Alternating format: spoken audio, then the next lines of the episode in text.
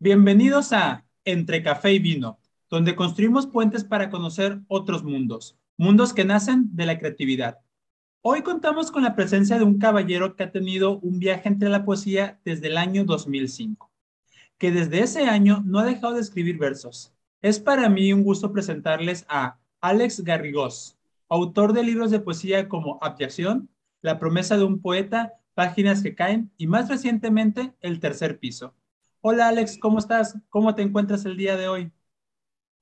Me encuentro muy bien, muy feliz de compartir con, con ustedes y pues agradeciéndole sobre todo la oportunidad de haber sido seleccionado para tener esta charla, esta agradable tarde-noche.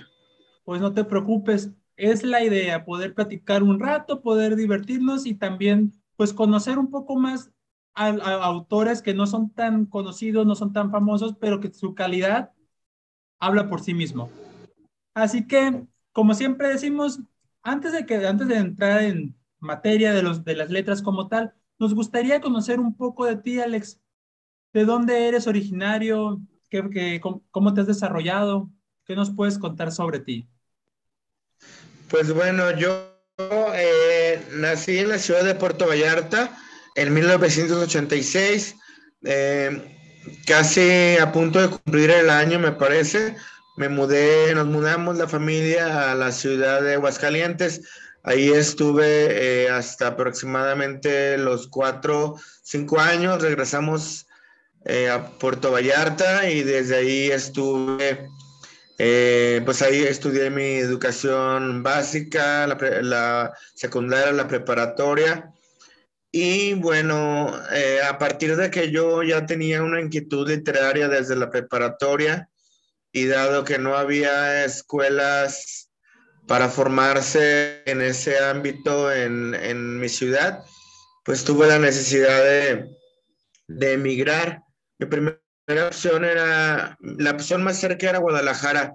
Sin embargo, eh, pues estudiando un poco los programas de estudio y, y sobre todo eh, viendo las dinámicas de la, las dinámicas y la forma de las ciudades, di cuenta que Guanajuato era una muy buena opción debido a que es una ciudad pequeña, básicamente universitaria.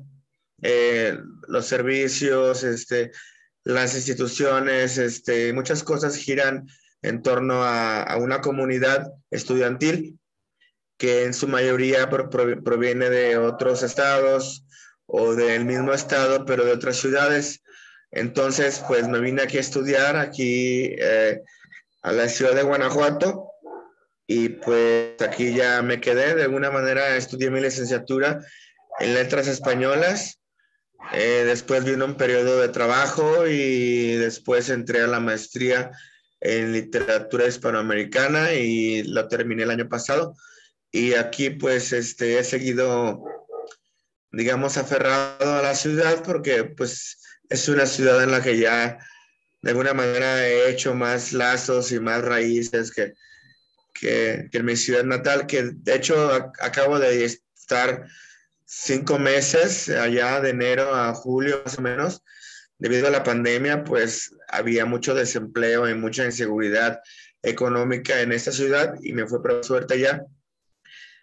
Pero me di cuenta que ya soy más, soy más de Guanajuato, ya como Vallarta dedicada más al turismo, a la fiesta, a la diversión, eh, pues que no ofrece muchas oportunidades en cuanto a la cultura, pues me hizo regresarme una vez que, las condiciones mejoraron a Guanajuato y pues aquí estoy dando lata. Ok, me llama la atención dos puntos que quiero, que quiero abordar aquí. No sabía, bueno, que, Guanajuato tuviera esa predisposición, no sé cómo decirlo en realidad, para los estudiantes. O sea, ya tienes una infraestructura desarrollada para recibir a foráneos, para estudiar ahí. Sí, bueno, tenemos una universidad, la Universidad de Guanajuato, que en algunas, eh, eh, sobre todo en la carrera de letras y en las humanidades, es, una de las principales del país después de la UNAM y también compitiendo con la Universidad Veracruzana, pero pues al ser una ciudad pequeña, pues las rentas son, son baratas eh, y hay ciertos, ciertos eh, negocios ofrecen descuentos en comidas y, bueno, la universidad también eh, tiene ciertos programas como de apoyo, como becas, como revisiones de tus domicilios para que eh, sean seguros a nivel este, de construcción y cosas así. Entonces, este, es una ciudad turística definitivamente y también minera, pero también gran parte de los ingresos provienen precisamente de los estudiantes, ¿no? Lo que los estudiantes consumen eh, aquí, que viene de, pues, generalmente de dinero de sus padres y de las inscripciones que, que paga la universidad y que a la vez la universidad pues retribuye de alguna manera este, con, con actividades culturales y cosas así. Ok, eso, es, algo, es algo bueno de saber. Yo en lo personal, la verdad, me hablas de Guanajuato y, y sé muy poco. En realidad, yo creo que escucho de las momias y párale de contar. Pero es lo más representativo, si no me equivoco, de, de, de esta ciudad, ¿verdad? Ok, entonces me dices que estudiaste letras. Por lógica, ya quiero entender por dónde, de dónde viene tu gusto a escribir, a tu gusto a las letras. ¿Cómo comienza, ¿Cómo comienza esa parte en tu vida? Porque me imagino que no llegaste a, a 18 y decir, ¿qué estudio? Estudio esto. Imagino que ya traías alguna idea, algún pensamiento o cómo empezó tu acercamiento al mundo, al mundo literario.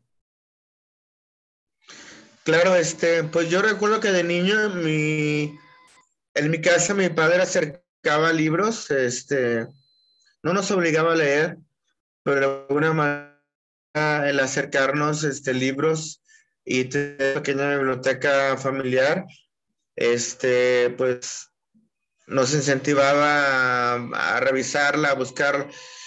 Y yo recuerdo que mi padre me hizo un regalo, eh, me regaló cuando yo tenía como tres años, todavía dormía en una cuna grande y me acuerdo que me llevó el principito y yo no sabía leer todavía, pero pues ese gesto, este, muy estimulante porque mi, mi hermana me enseñó, me enseñó a leer a los cuatro años.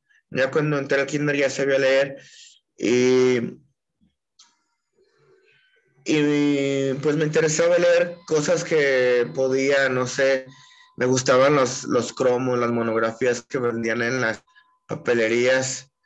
Y pues, eh, obviamente ya cuando tuve una capacidad lector más desarrollada en la primaria, fue cuando este, pude leer El Principito. Y pues obviamente, o sea, me, me encantó, lo leí de, en toda la tarde, noche y en la mañana del día siguiente. Pero pues yo básicamente a esa edad lo vi como una historia de aventuras, ¿no? Fascinante y todo.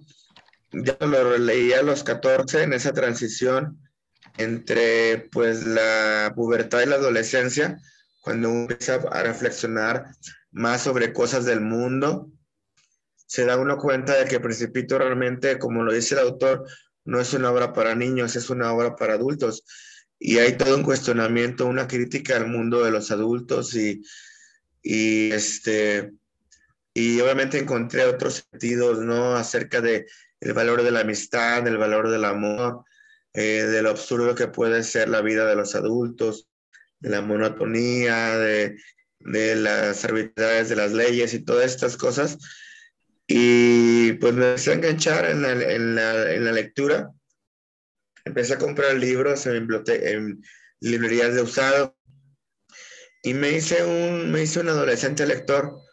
Eh, ya en la prepa, pues a partir del primer este, enamoramiento y esta crisis que viene cuando uno es adolescente y, trata de encontrar su identidad entre, entre muchas cosas y los, con los problemas familiares, pues este, los estímulos de las drogas que te, a veces te tientan y un montón de cosas nuevas que se articulan en, en, esa, etapa de preparatoriano, pues me hicieron, eh, me hicieron, me dieron la, me hicieron la inquietud de, de volcar mis inquietudes, mis pensamientos en versos.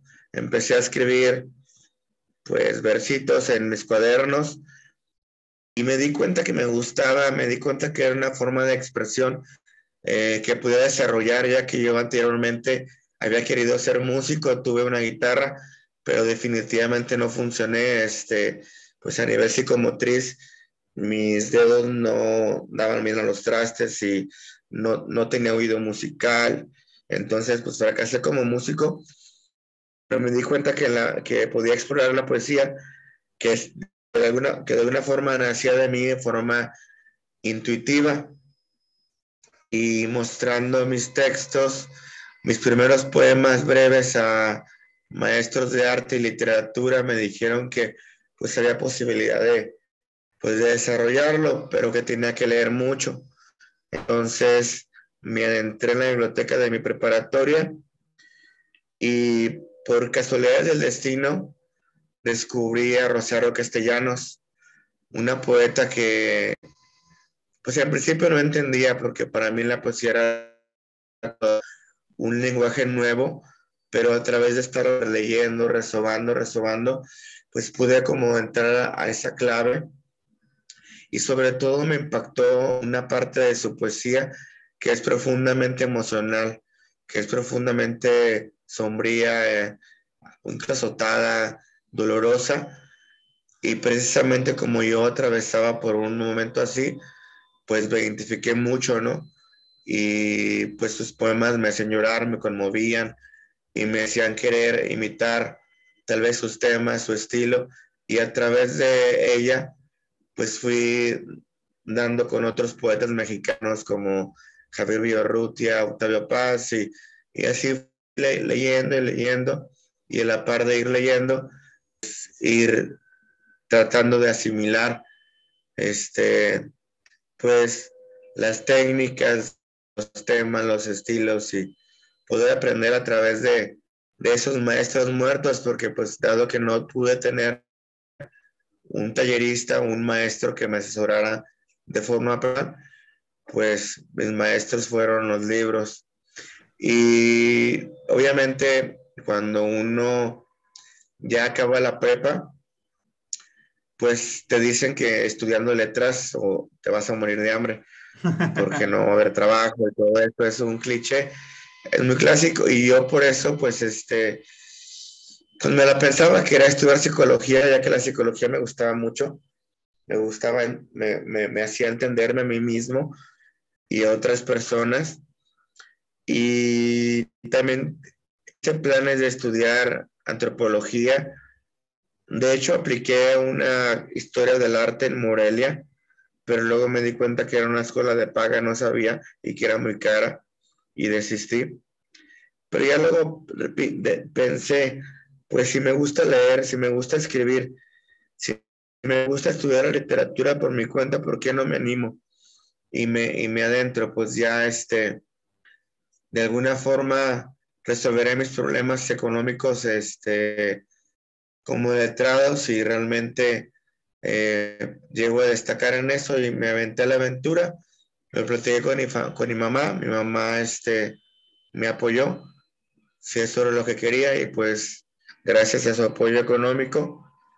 Y obviamente pues trabajaba también en vacaciones para pagar mis inscripciones y tuve becas de la escuela y pues así poco a poco fui sacando la carrera. Ok, me llama, está interesante la historia, porque sí, es un, es un chiste muy cruel, pero tal vez hasta que refleja algo de la realidad, que sí, normalmente sobresalir en, la, en las letras es, es difícil, es difícil vivir, pero se puede. Hay gente que lo ha logrado, hay gente, eh, pero el punto es el trabajo constante y estar buscando. Pero es algo muy cierto. Entonces, tú comenzaste este viaje con el principito. Yo en lo personal soy de la teoría que el principito es de los libros, tal vez no decir la palabra obligados, pero sí es de los libros que se deberían de leer ya que lleva un mensaje muy bueno y lo puedes leer en cualquier etapa de tu vida, niño, joven, adulto o anciano, y como que siempre refleja algo diferente. He escuchado por conversaciones con otras personas que me dicen, es que cuando yo leí de niño no significa lo mismo que lo leo ahora que tengo hijos o ahora que tengo cierta edad. Sí, en lo personal me gusta mucho El Principito, lo tengo, bueno, en otra ciudad porque no me puedo traer mis libros ahora que me mudé, pero lo tengo, me gusta. Regresando ya a tu carrera como tal, pues me imagino, me dices que a los 19 años comenzaste, bueno, sacaste La promesa de un poeta en 2005. ¿Sí tenías 19 años esa edad? Bueno, en ese año, perdón, en esa edad. Sí, lo que pasa. Sí, tenía, lo escribí como entre los 18 y lo publiqué como 18 19 años, porque ya desde la prepa escribía y escribía mucho y pues tuve una profesora de, de literatura que me estimulaba, me recomendaba autores. Ella, ella precisamente creo que me recomendó Rosero Castellanos me recomendó Dulce Mujer me, me motivaba a leer ciertas cosas que sabía que podían empatar con mi sensibilidad. Y me leía me daba recomendaciones, me recomendó leer Drácula y cosas románticas que entonces me encantaban. Y había un concurso escolar que se llamaba a nivel estatal, allá en Jalisco, se llamaba Phil Joven, que era como parte de la FIL, pero era era dedicado a los estudiantes de prepa y lo obtuve dos años consecutivos y el primer lugar este y pues después se abrió un concurso estatal para jóvenes entre 18 y 35 años que se llamaba Premio de Alberto Navarro Sánchez que ahora está dedicado a los maestros universitarios de la UG que escriben pero en ese entonces era un premio para jóvenes inéditos. Entonces, pues yo junté mi, mi material que tenía y lo envié y afortunadamente, pues a pesar de tener el mínimo de edad de 18 años, gané ese premio.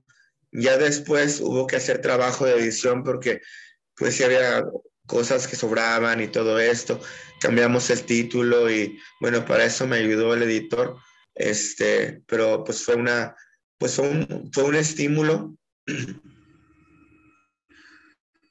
eh, fue un estímulo eh, haberlo hecho a esa edad, porque de alguna manera, pues me dio luces a que podía, podía hacerlo, incluso dedicándome a otra carrera, yo pensé, si me hubiera dedicado a la antropología o a la psicología, yo de todas maneras hubiera seguido escribiendo escribiendo poesía, porque pues así como el músico tiene la, el ánimo, la vocación y el, y el espíritu de estar tocando, pues así uno como, como poeta le nace, le nace escribir y gane uno dinero o no, publique o no, tenga fama o no, pues uno termina haciéndolo porque pues es como parte de una, este, pues una cosa que viene de adentro. Es hasta una necesidad, ¿no? O sea, llegas a un punto que el escribir es necesario para ti, para poderte... Claro. Como si fuera algo tuyo, o sea, no, casi, casi como diríamos luego, casi, casi como respirar, como comer, escribes porque necesitas hacerlo. Nada más que me acabo de dar cuenta y me equivoqué en lo, perdón, me brinqué el 2003. El 2003 todavía estabas en la prepa, según yo mis cuentas, mis cálculos, y sacaste un libro que se llama Abyección. ¿O estoy equivocado? Sí, ese libro junté mis primeros, los primeros versos, eh, eh, poemas breves que, que, había hecho y algunas canciones.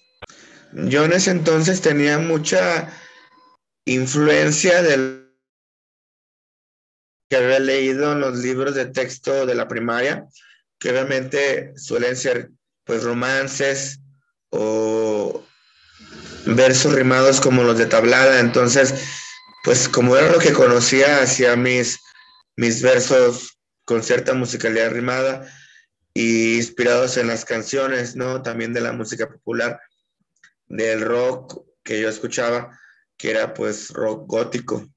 Entonces, junté esos trabajitos y como yo me sentía muy, estaba deprimido, me sentía menospreciado este, por esta depresión, esta decepción amorosa. Yo veía que otros chicos destacaban los deportes o que tenían sus bandas y tocaban en eventos y, y yo de una manera oculta los envidiaba yo porque pues yo, yo también quería ser artista y me di cuenta que, que a través de la poesía que escribía podía darme a presentar como artista. Entonces, yo tenía un amigo eh, que, que, su papá tiene una imprenta y le las facturas a, al negocio de mi familia. Entonces, pues nos, nos, dimos a la tarea, pues, de hacer un libro en un, así, este, pues en una imprenta. Obviamente, pues, con defectos de calidad. Pero fue tu primer esfuerzo. Este, el pegamento no fue igual el bueno. Sí, pero de alguna manera, bueno, a pesar de los defectos técnicos de, del librito, que es un librito bastante delgado, ya en ese momento, pues ya la, las, las impresiones offset abarataban los costos y eso me hizo tener mis propios libritos y poder regalarlos a mis amigos o incluso venderlos eh, a precio de producción o si podía venderlos a 100 o 200 pesos, no sé, lo que pudiera. Lo que me interesaba era más que nada como reconocer eh, como escritor, como poeta y este y pues de alguna manera eso me, me estimuló, me dio cierta identidad de la que carecía este, como adolescente, pues, perdido en problemas existenciales, este, que cuando ves que eres adolescente no sabes este, hacia dónde vas a tender y todo esto. Entonces, pues afirmarme poeta o reconocerme poeta, pues de alguna forma me marcó una pauta para a partir de dónde caminar en el futuro. Entonces estamos hablando de que te avientas un paquete que dices tú, yo quiero imprimir, quiero que me conozcan, órale, así a la brava, con errores, con todo el mundo, porque todos tenemos, todos empezamos mal en lo que hagamos. El, eh, eh, si no me equivoco, la palabra, bueno, escuché una vez que decían paga el precio del novato, que es cuando tienes que empezar de cero y no sabes nada, pero tienes que equivocarte, tal vez se rían, tal vez te digan estás mal, pero ese es el precio del novato, así es como uno aprende es como se foguea y comienza a salir. Muy bien, empezamos con aviación 2003, 17 años aproximadamente, si no me estoy equivocando, con los errores del mundo, pero oye, en dos años siguientes ganas un concurso, ya llega una persona, se sienta contigo, digamos, te, te coachó, te tallereó, te dijo, quita aquí, pon acá, mueve aquí, acomodó ya de manera profesional, o sea, ya, ahora sí que ya dijo, el niño amateur pues se queda atrás, aquí en adelante tienes que empezar. ¿Cómo, cómo tomaste esa diferencia de decir, soy preocupado, bueno, puedo hacer lo que yo quiera sin que nadie me diga nada, a decir, hey, gané un concurso y ahora me van a publicar? ¿Cómo fue esa impresión para ti?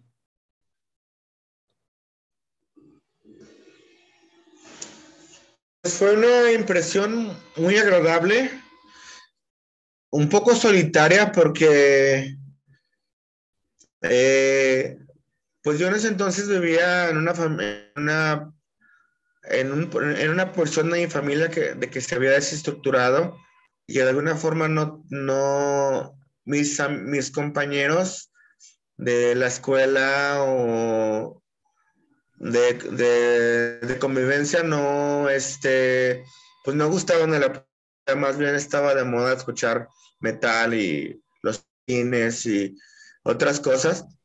Entonces, este, de alguna manera lo viví, fue una experiencia un poco solitaria porque pues yo así, este, pues de Guadalajara para esa edición, para recibir este, el asesoramiento y ahí en Guadalajara sí la, la impresión. se hizo la presentación en, en, un lugar que se llama el ex convento del Carmen. ¿Ex convento de qué, perdón? cultural muy importante. El ex convento del Carmen. Ah, ok. En Guadalajara. Y este, y fueron, y fueron pocos amigos que tenía ya, que había este, hecho, amigos escritores, había hecho este, pues a través de Messenger, que en ese entonces era diferente, era el, el, otro Messenger. Este, y pues fue una experiencia muy, muy agradable, pero también de cierta soledad porque pues te das cuenta de que no hay un gran público lector y tus libros, los que te dan de regalías, pues tienes que estarlos ahí ofreciendo y tratar de negociarlos y que te regateen porque y quiere comprar libros. Y, y bueno, pues son experiencias que de las que vas aprendiendo y te vas fogueando, ¿no? Pero pues de alguna manera también fue un orgullo porque pues ya mis compañeros que me veían como un don nadie insignificante en la prepa, pues ya decían, ah, ya, ya, ya tiene un libro, ¿no? Y se corrió el rumor y yo mismo lo, pues lo ponía en, en mis estados de Messenger y así trataba de promocionarlo, iba al radio, este, eh, eh, llevaba colaboraciones a los periódicos y pues así este, pude como que quitarme esa espinita que tenía de, de este, pues, de destacar, ¿no? Pero es que ya, pero volvemos al mismo punto, o sea, si es cierto, de repente la comunidad lectora es muy pequeña o está muy escondida o no le gusta ir a, ciertos eventos. Pero oye, es el comienzo, o sea, ahí empezaste, ahí comenzaste porque estabas empezando la universidad por las fechas como me doy cuenta. Todavía no tenías nombre de nada, pero ya comenzaste de perdida a decir, hey, yo tengo mi libro, esta persona que no sé, en la preparatoria tal vez te tomaba como que ah, solo escribe por escribir, de repente es como que no, mira lo que yo ya conseguí.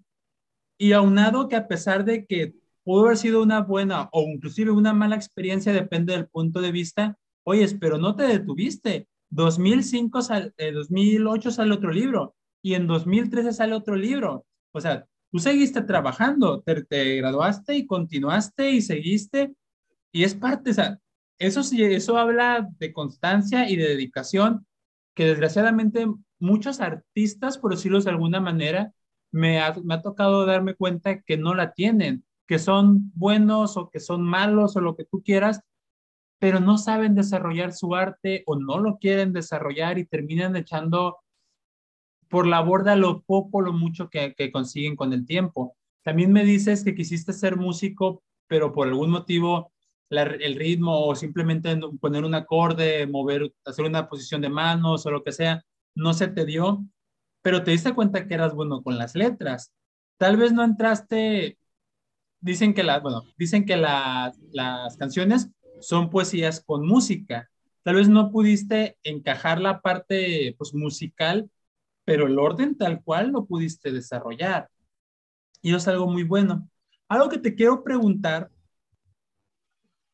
veo que fue las páginas que caen en 2008 y La risa de los imbéciles en 2013.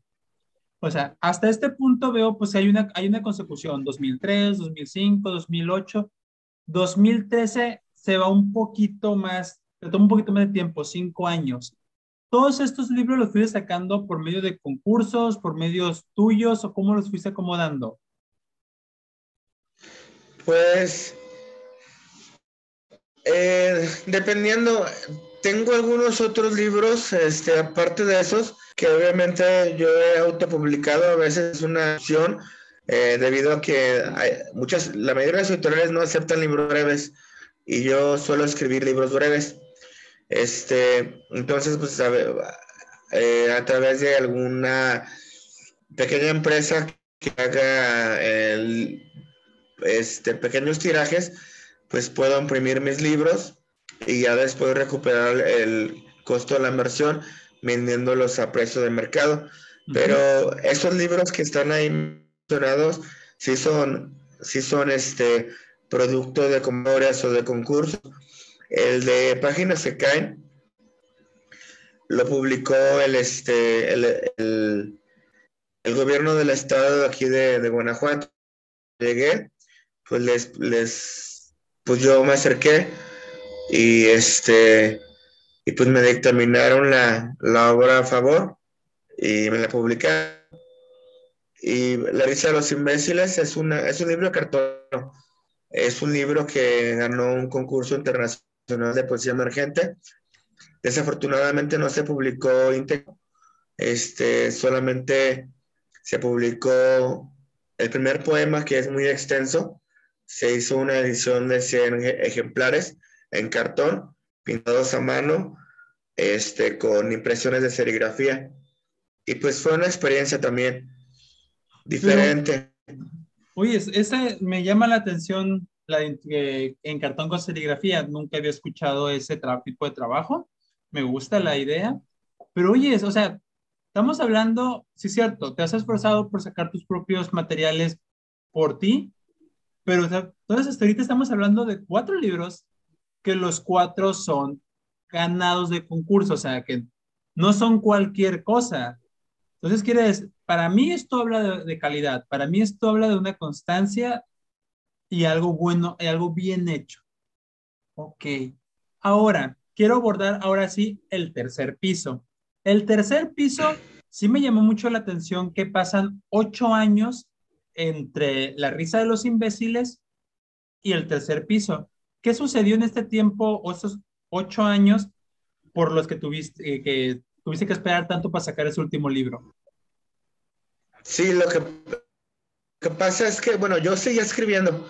Eh, seguía escribiendo y produje algunos manuscritos, pero yo, yo en el 2013 eh, me egresé, egresé, pero debido a, a, que no a que no tuve una buena asesoría de tesis, y que aparte mi trabajo era muy ambicioso, pues me llevé cinco años en, en hacer mi tesis.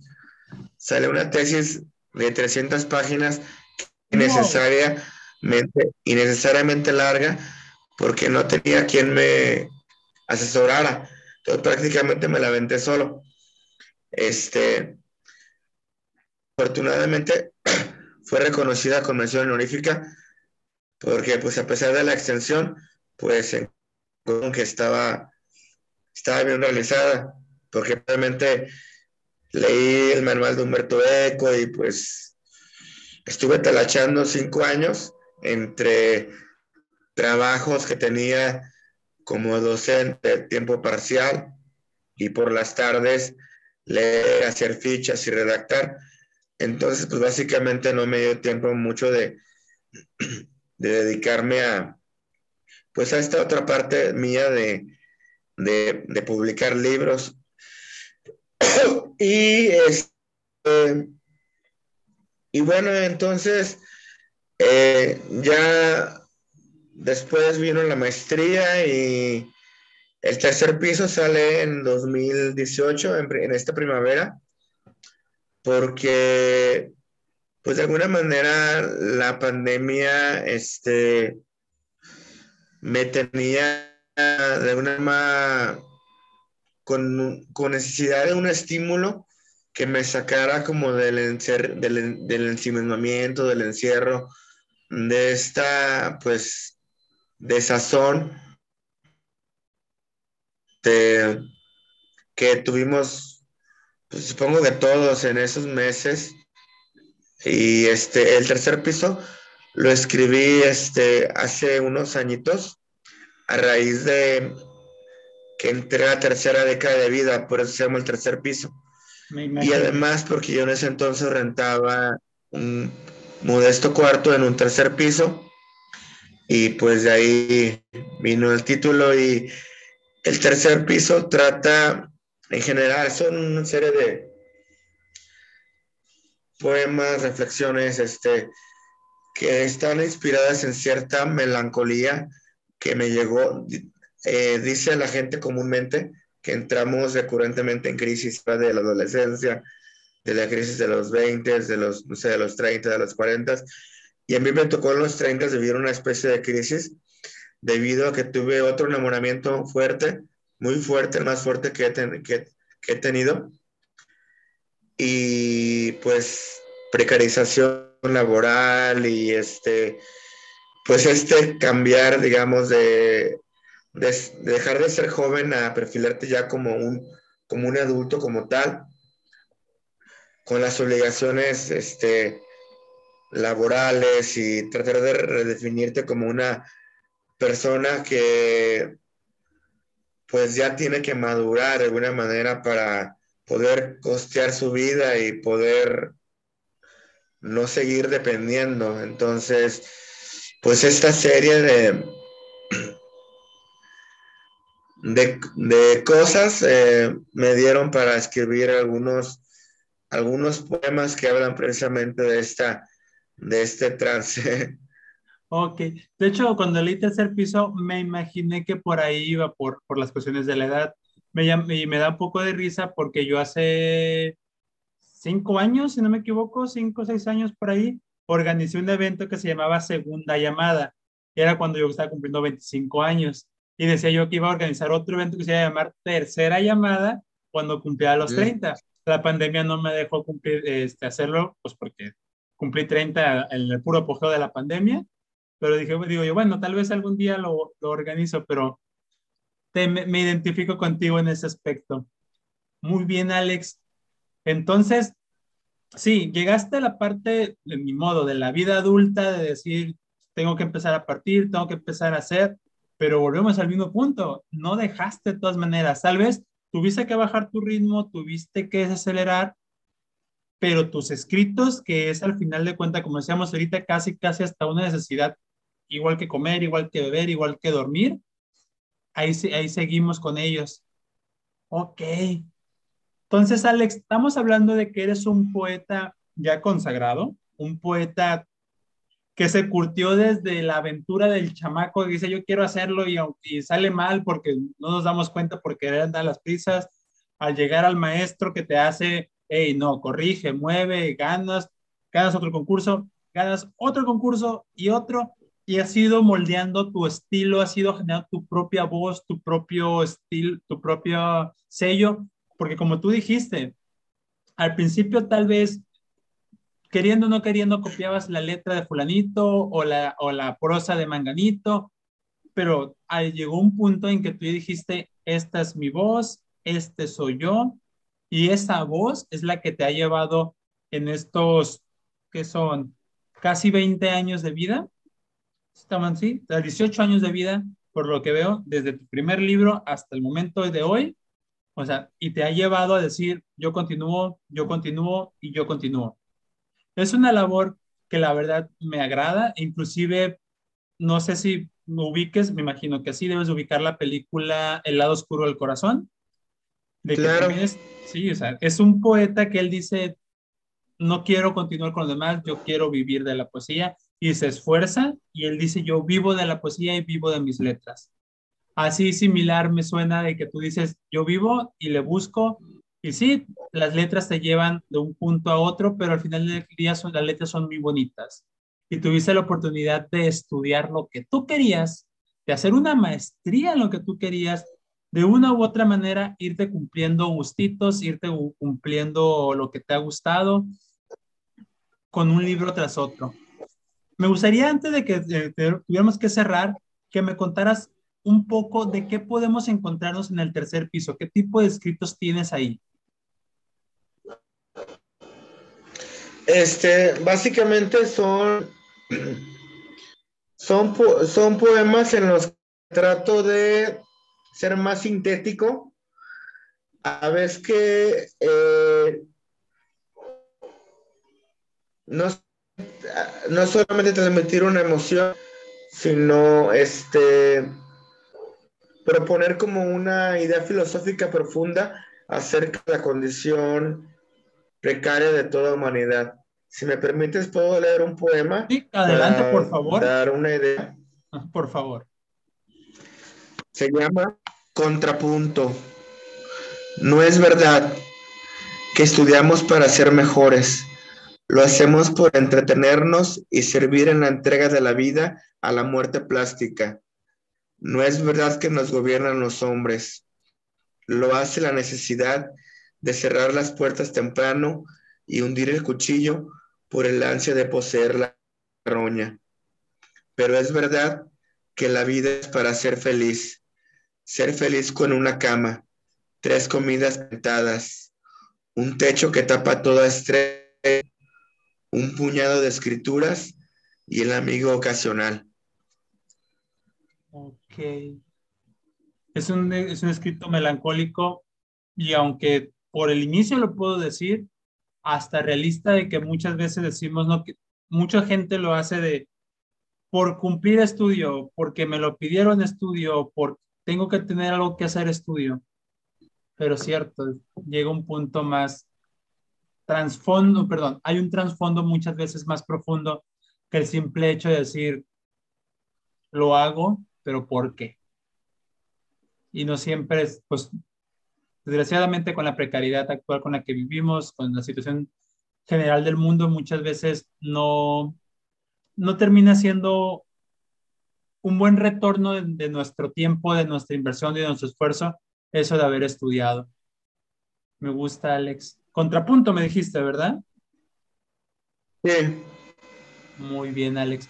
Antes de tenernos que despedir, me gustaría saber qué sigue. ¿Qué sigue para Alex? ¿Qué, qué, ¿Cuáles son tus planes a futuro? Este, bueno, tengo la idea de hacer un doctorado. Actualmente estoy buscando convocatorias este, para seguir mi investigación académica que se centra en la figura del vampiro y después me especialicé en el deseo del vampiro, un deseo que es fluido, que es queer, que es transgresor. Y pues eh, hay este hay, hay noticias de que otra vez el gobierno del, del estado de Guanajuato me va a publicar otro libro, pero parece que va a ser el siguiente año. De momento no puedo este, afirmarlo, Ajá. pero pues voy a publicar algo que tener intenciones de volver a publicar y espero que se concrete y ya les estaré platicando de eso. Ok, entonces sí, podemos esperar ahora sí que pronto un nuevo libro de Alex. Muy bien, Alex. ¿Tienes algún autor que tú digas, este autor es mi favorito? ¿O cuáles son, cuáles son tus tres autores principales? Pues los autores que más me marcaron en la adolescencia fueron Charo Castellanos, Alejandra Pizarnik, Javier Villarrutia, y que tengo que extender Rosalía de Castro y Dulce María Loinás, porque no sé por qué esas chicas, excepto Javier Villarrutia, pues ten, tienen, tienen una sensibilidad bastante como sombría o depresiva con la que yo me identificaba en ese entonces.